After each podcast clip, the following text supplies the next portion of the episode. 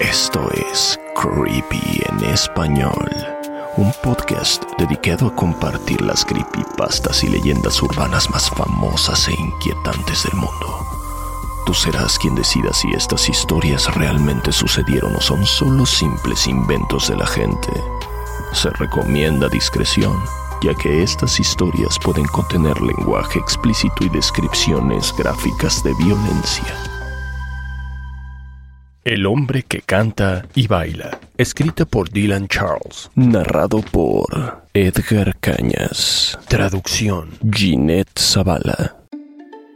Pocos recuerdan al hombre que canta y baila. El tiempo se ha ido llevando poco a poco a los que han vivido esta experiencia, y los sobrevivientes jamás te hablarán de ello. El hombre que canta y baila llegó en el otoño de 1956 a nuestro pueblo. Yo acababa de graduarme de la escuela y trabajaba en una ferretería. Eh, de hecho, me encontraba trabajando por la tarde cuando Sarah Carter irrumpió, haciendo tintinear efusivamente el timbre de la puerta. Tienes que ver lo que han montado en el kiosco del centro del pueblo, me dijo Sara. Hay una carpa enorme y un hombre invitando a todos a la feria. Sara estaba sin aliento, tenía el pelo revuelto. Obviamente había corrido desde el centro hasta la calle principal donde yo trabajaba. Yo detuve todo lo que estaba haciendo y dije, "Mm, qué raro. No había nada ahí cuando pasé esta mañana. Ella se encogió de hombros. No sé, pero tienes que ver este tipo. Lleva un atuendo súper extraño, dijo Sara. Miré el reloj. Eran cerca de las cinco y mi hora de salida estaba solo a unos minutos. De acuerdo, Ahorita que acabe mi turno voy. Sara sonrió y se marchó velozmente. Más tarde me dirigí hacia el centro y de camino me encontré a Bill en la tienda donde trabajaba como vendedor de refrescos. ¿Me puedes explicar de qué demonios habla Sara? Algo de una carpa y una feria. Bill tampoco sabía nada de eso.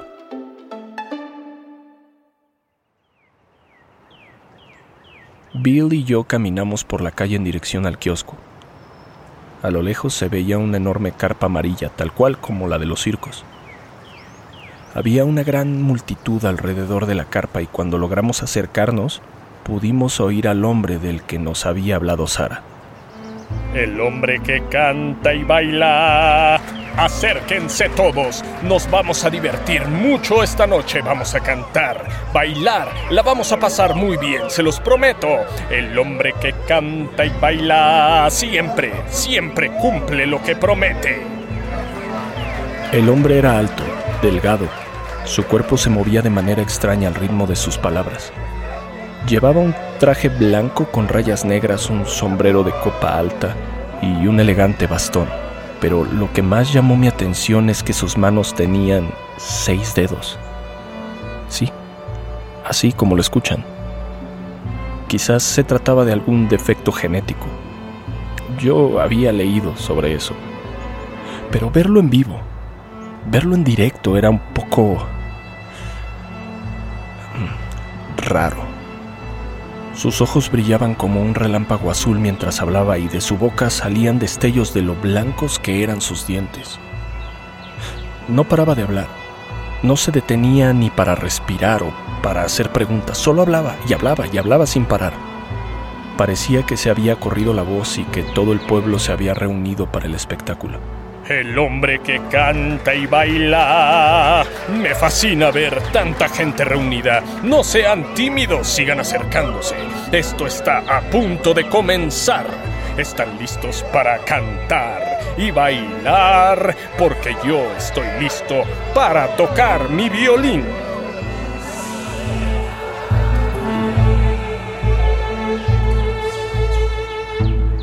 Entonces sentí un codazo en las costillas. Era Sara. ¿Qué te dije? ¿No es genial este hombre? De entre la multitud apareció Sam, otro amigo nuestro. El hombre siguió hablando. ¿Quieren entrar? Vengan, es gratis, no tienen que darme nada a cambio, solo divertirse durante toda la noche. Todos nos miramos, sonaba bien, ¿no? Entrada gratis, algo de música y diversión sin límites. Además, en ese pueblo nunca había nada más que hacer. Esto era demasiado bueno para ser verdad. Entonces, el hombre hurgó en su bolsillo, sacó un reloj de oro, checó la hora y sonrió. El hombre que canta y baila. Amigos, es hora, el espectáculo ya va a comenzar. Bajó de un salto de su cajón, tomó el violín y entró rápidamente en la carpa. Sara, Bill, Sam y yo fuimos arrastrados hacia adentro por la multitud. Simplemente nos dejamos llevar. El interior era enorme. El piso era de madera y había unas cuantas velas colocadas en unos postes a lo largo del espacio. Miré hacia arriba y no podía ver el techo por tanta oscuridad. Era como mirar un cielo nocturno sin estrellas, donde la luna no se atrevía a mostrar su rostro. La multitud seguía empujándonos y cada vez entraba más gente. No éramos solo jóvenes, estaba el reverendo, nuestra profesora de inglés, el director de la escuela, el alcalde, su esposa, el departamento de policías y bueno, realmente estaba todo el pueblo. Era tanta gente que el murmullo de las conversaciones era ensordecedor, hacía calor. Todos preguntábamos por el hombre ya que no podíamos verlo por ningún lado. Empezamos a escuchar un violín. Era sumamente dulce. Estaba ahí, encima del poste central de la carpa sentado en una pequeña plataforma de madera a 10 metros del suelo. Dios sabe cómo llegó ahí, porque no había ninguna escalera para subir. Colgaban sus pies sobre el borde de la plataforma. Sostenía su violín en una mano y el arco en la otra. Todos lo mirábamos. Él, sonriendo, empezó a tocar. La melodía comenzó. Nunca podré olvidarla. Lo que pasó a continuación no sé si lo podría describir. El aire se sentía agradable y ligero, tanto que me aflojaba las articulaciones y me sacudía la mente. De pronto comencé a sentir el impulso de moverme desde lo más profundo de mis huesos. Tomé las manos de Sara y empezamos a movernos por el espacio. Todos nos siguieron, algunos con pareja y otros sin ella. Cada quien bailaba a su ritmo y estilo, algunos swing, otros vals. Bailamos, nos movimos, nos sacudimos, gozábamos, nos reíamos. Cada vez hacía más calor y el olor a sudor y a cuerpos moviéndose era cada vez más intenso. me sentía mareado pero seguía bailando. Bailábamos todos juntos. Pasó un rato antes de que me diera cuenta de que el anfitrión, mejor conocido como el hombre que canta y baila, en efecto, estaba cantando pero en un idioma extraño. Recitaba palabras que no lograba entender.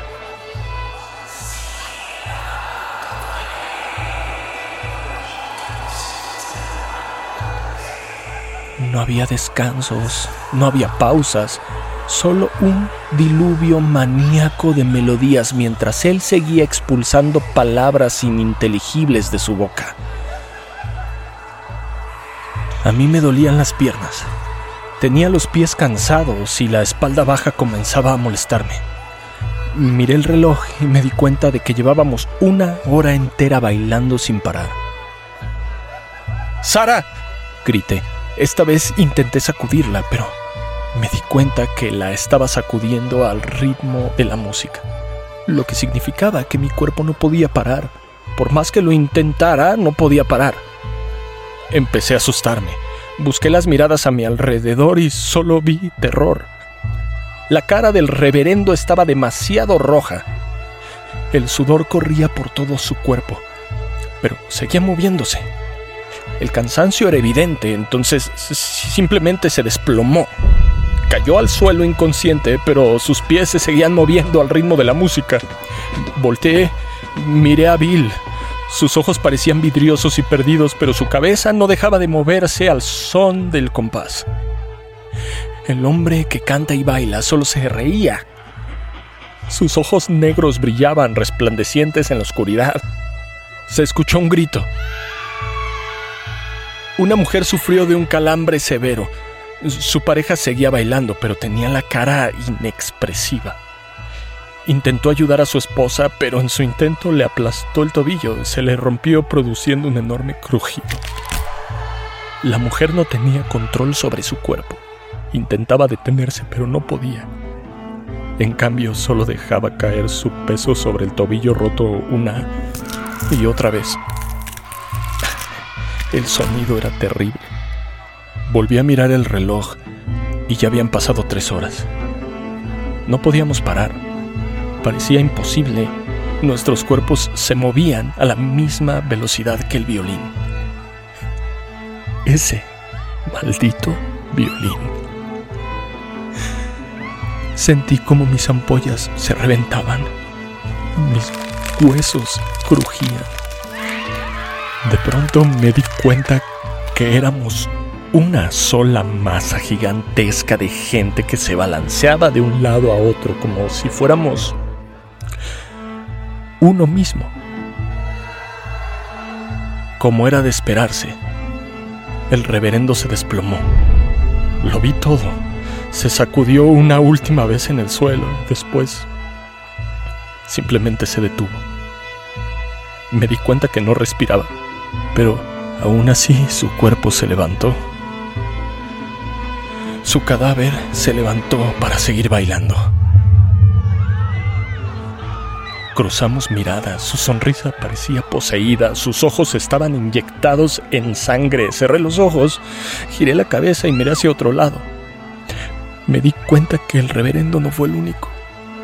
Los viejos, los enfermos eran los primeros en caer. Lo más perturbador de todo es que sin importar la causa de la muerte, hemorragias, infartos o lo que fuera, apenas caían al suelo, los cuerpos volvían a levantarse para seguir bailando y tenían una sonrisa en el rostro como si nada hubiera pasado. No dejaba de observar muerte tras muerte. Se repetía en un círculo infinito mientras la noche y el tiempo transcurrían. Recuerdo que en algún momento pisé algo, me, me di cuenta que era la mano derecha de mi profesora de inglés. Ella estaba ahí tirada en el centro de la pista de baile. La habían pisado una y otra vez. Tenía la cabeza y el pecho completamente aplastados y aún así intentaba levantarse para seguir bailando. La imagen era horrible. El aire se sentía espeso. El olor a sangre y sudor se mezclaban de una manera que era difícil hasta respirar. Por todas partes se escuchaban gritos, llantos, pero nada era más fuerte que el sonido chillante del violín y el canto satánico del hombre que canta y baila.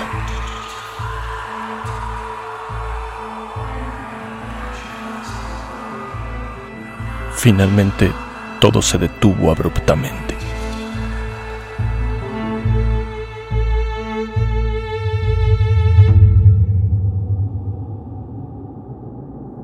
El hombre que canta y baila. Y bien amigos, eso es todo por hoy. Vayan a casa. Si es que pueden. Nos quedamos quietos. Nadie podía moverse. El cansancio nos lo impedía. Era un milagro siquiera que pudiéramos mantenernos de pie. Miré para todos lados. Solo quedábamos 20 personas de pie, entre ellos mis amigos y yo. El hombre que canta y baila. Váyanse todos ahora mismo porque pronto empezaré a tocar de nuevo. Salí lo más rápido que mi cuerpo me lo permitió y para cuando volví a mirar atrás, ya había desaparecido todo. La enorme carpa y los cuerpos que estaban dentro, todo. Todo había desaparecido. Bien, pues esa es la historia de lo que pasó esa noche. Nadie ha vuelto a hablar de eso. Todos pretendemos que jamás ocurrió. Recordar parece demasiado traumático. A Sam tuvieron que amputarle una pierna. Ahora no se mueve mucho, solo se sienta en su garage y se masajea el muñón mientras ve a la gente pasar. Y no dice una sola palabra. Bill empezó a beber, y beber mucho. Siempre podrás encontrarlo en el bar Dixon, pero por más que se embriague, jamás hablará de esa noche. Sara se fue del pueblo y jamás regresó. Ninguno de nosotros la volvió a ver. ¿Y yo? Yo me quedé aquí trabajando en la ferretería. La dirigí durante un tiempo, pero ahora no hago casi nada. A veces suelo ir a casa de Sam. Le platico cosas y aunque él no habla, me agrada su compañía. Pero he de confesar que si me quedo con él hasta muy entrada la noche, puedo ver cómo sus ojos empiezan a tornar vidriosos. Y lo empiezo a escuchar tararear esa melodía inconfundible. esa melodía inconfundible que hace que mi cuerpo se estremezca al recordar esa noche fatal. Y de pronto empiezo a sentir ligeramente como mi pie se mueve al ritmo de la música, como si quisiera invitarme a bailar. Y puedo ver en el rostro de Sam la misma sonrisa. Esa sonrisa del hombre que canta y baila.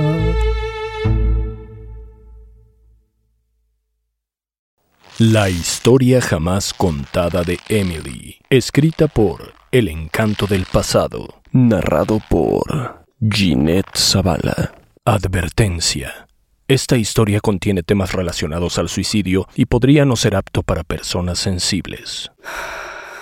No puedo más. Mi vida es un infierno. No puedo seguir así. Todo esto es culpa de mi madre. Está completamente trastornada. Tengo que hacer algo aunque aún no sé qué. Ella no me escucha. Le hablo y le hablo, pero no reacciona. Me ignora. No sé por qué me está castigando de esta forma. ¿Qué fue lo que le hice? Todavía recuerdo cuando mamá se portaba bien conmigo. Recuerdo su mirada cariñosa, su sonrisa y esa alegría contagiosa que hacía que todas las personas que estábamos a su alrededor nos sintiéramos felices. Aunque siempre estuvimos solas y siempre fuimos ella y yo nada más. Ella me dijo que mi papá se fue a trabajar muy lejos y que no podía vernos, pero que nos quería mucho. Sí, y cuando me contaba esto, sus ojos se ponían rojos y pequeñas lágrimas corrían por sus mejillas. Luego me abrazaba y me decía que me quería. No sé, yo creo que es mentira y que papá es malo. Sí, nos dejó y se fue con otra familia. Eso es lo que creo. Yo no lo extraño, porque ¿cómo puedes extrañar a alguien que no conoces? Pero lo que no soportaba era ver llorar a mi mamá. Nunca olvidaré un fantástico sábado de mayo en 1988, cuando yo apenas tenía ocho años.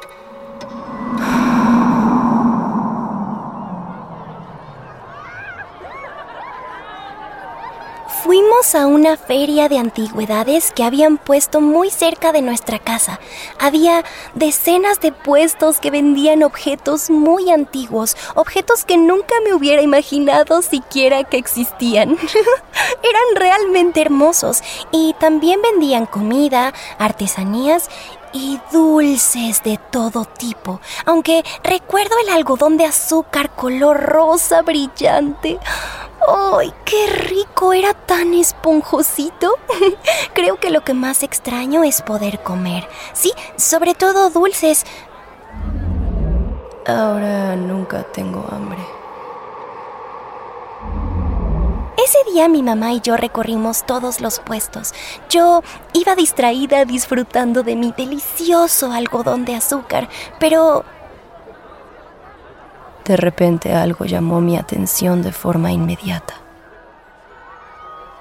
Un puesto de antigüedades que estaba lleno de figuras y muñecos muy curiosos. Algo me atrajo de inmediato. No podía hacer nada para evitarlo. Recuerdo haber tomado la mano de mi mami y arrastrarla casi literalmente hasta allí. Y fue entonces cuando vi por primera vez a Bobby, con su sombrero negro. Hola. Me dijo. Te juro que lo escuché. Te, te lo juro, el muñeco me saludó. Tienes que creerme. La vendedora era una mujer alta con un vestido largo y pelo rubio recogido con una diadema de colores. Y bueno, ella me dijo... Ay, cariño, veo que Bobby te ha elegido. Pero no tengas miedo. Eres un muñeco mágico, de buen corazón, que solo reacciona cuando se encuentra con niñas buenas como tú. Toma te lo regalo. Llévatelo a tu casa y cuídalo mucho porque él siempre va a estar ahí para ti, para ti, No sabía ni qué decir, así que miré a mi mamá, que con una sonrisa asintió, y yo con un tímido gracias acepté llevarme a Bobby a casa. Sé fuerte, cariño te hará falta. Bobby te ayudará.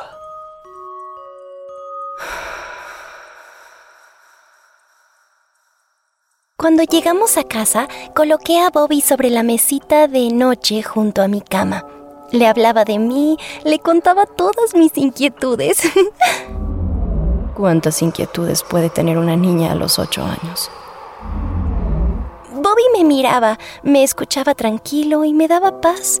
Cuando acababa de hablar siempre me decía, No te preocupes por nada, cariño. Todo está bien. Yo estoy contigo.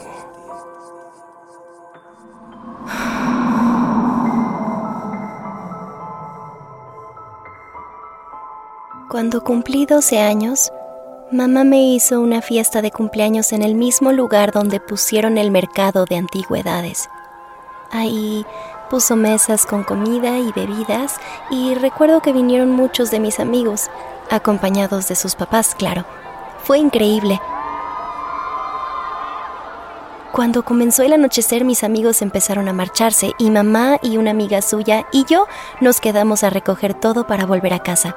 Yo estaba tan emocionada. Necesitaba volver a casa para contarle todo este grandioso día a Bobby. Entonces, escuché el grito de mi madre a la distancia. ¡Emily, hija, súbete a la banqueta! Giré distraídamente mi cabeza para responderle a mi madre, sí, mamá. Y cuando di la vuelta para ver al frente,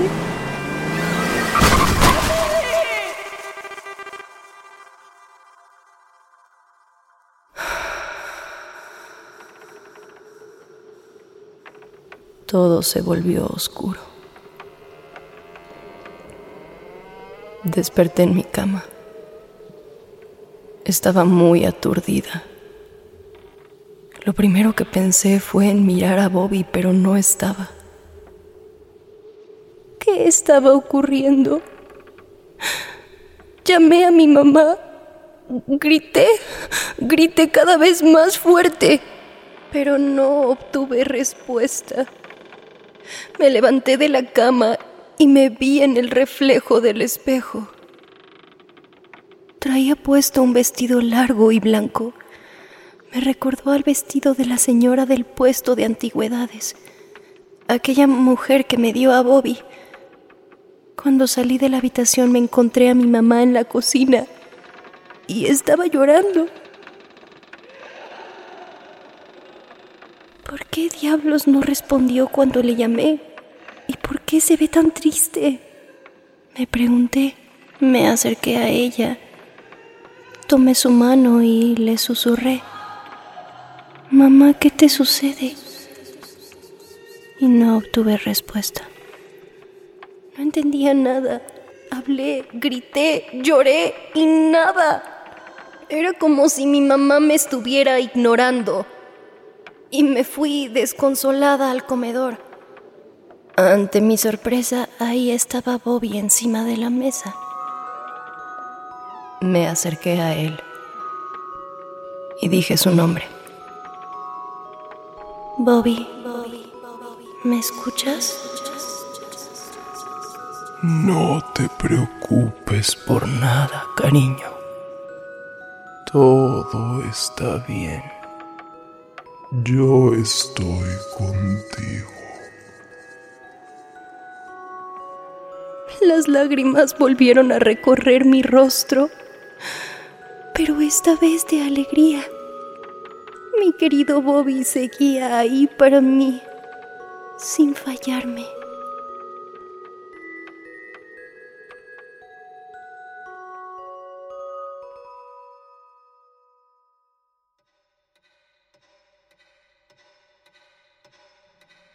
Nunca supe por qué mi mamá dejó de hablarme.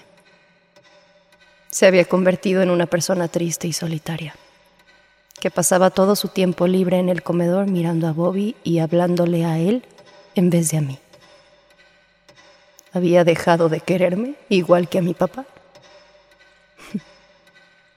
mi vida se había convertido en una prisión. No iba al colegio, no veía a mis amigos, no salía de compras ni daba paseos como antes. Había olvidado incluso la sensación de la brisa refrescando mi cara o el sol calentando mi piel. Mi único consuelo era hablar con Bobby. Hoy es un día especial, o por lo menos debería serlo.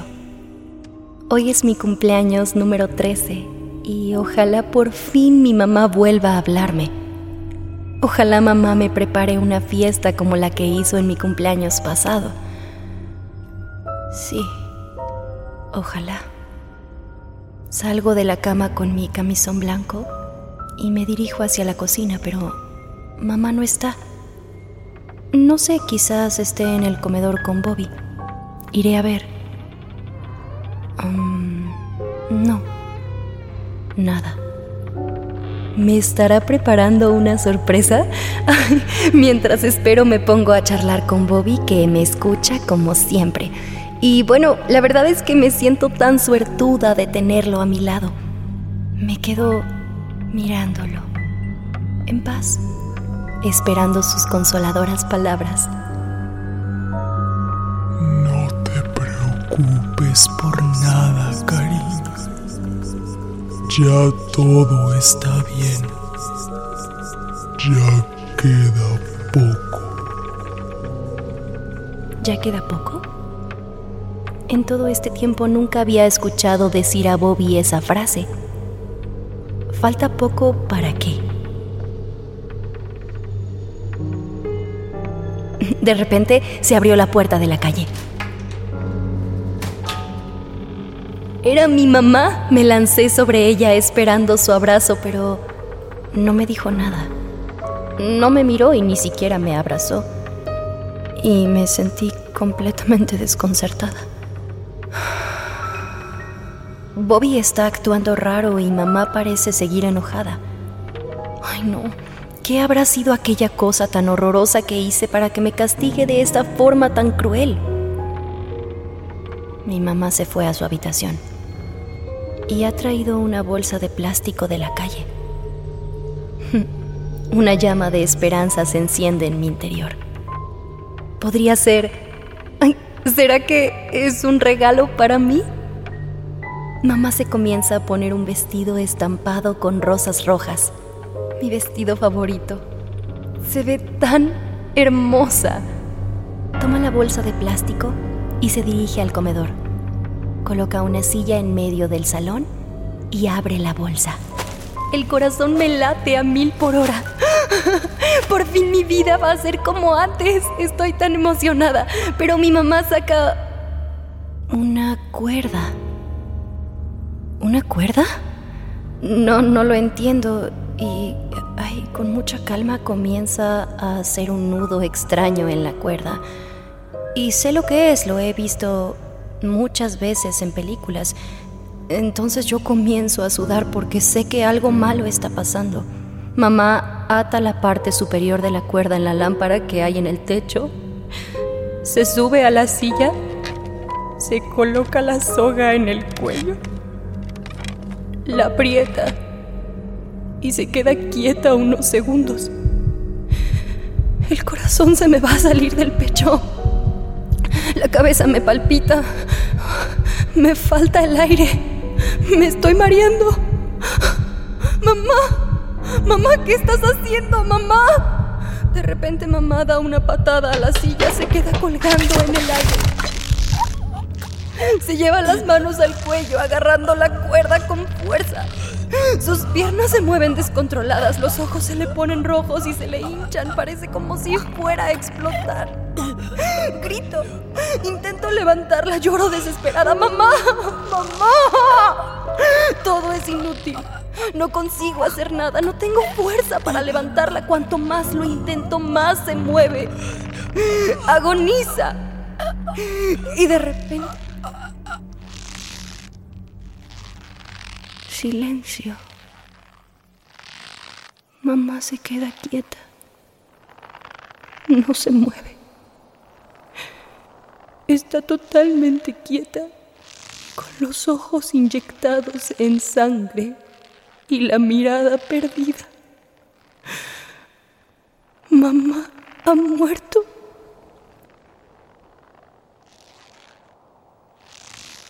Mi vida no puede ser peor. porque siento como si me estuviera castigando? Cuando logro recobrar el aliento, me acerco a Bobby. Está en la mesa del comedor, a escasos centímetros del cadáver de mi madre. Lo miro. Necesito respuestas. Bobby, ¿quién me está castigando así? No te preocupes por nada, cariño. Todo está bien. Yo soy tu mamá.